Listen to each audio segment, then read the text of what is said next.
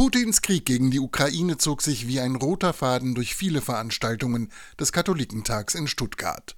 So schickte Bundespräsident Frank-Walter Steinmeier bei der Eröffnung einen eindeutigen Appell an den russischen Präsidenten. Herr Putin, beenden Sie das Leid und die Zerstörung in der Ukraine. Ziehen Sie Ihre Truppen zurück.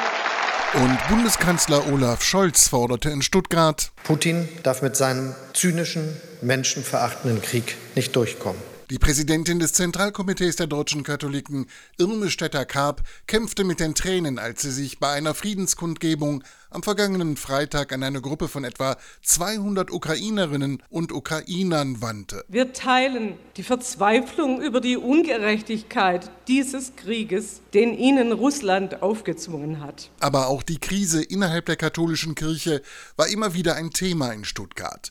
Gerade die jungen Leute vermissen den Willen zu grundlegenden Reformen, sagt Lena Blömacher, die Bundesvorsitzende des Bundes der katholischen Jugend. Konkret fordert sie mehr Demokratie in der Kirche, Frauen gleichberechtigt in allen Positionen und äh, die Ehe für alle. Ohne Reformen gehen wohl immer mehr Jugendliche auf Distanz zur Kirche. Dafür spricht zumindest die geringere Teilnehmerzahl in Stuttgart. Deshalb überlegt Claudia Nothelle vom Zentralkomitee der deutschen Katholiken schon jetzt, wenn wir in zwei Jahren in Erfurt sind, wie kriegen wir da vielleicht auch wieder die jüngere Generation mit dazu, ohne dass die ältere wegbleibt.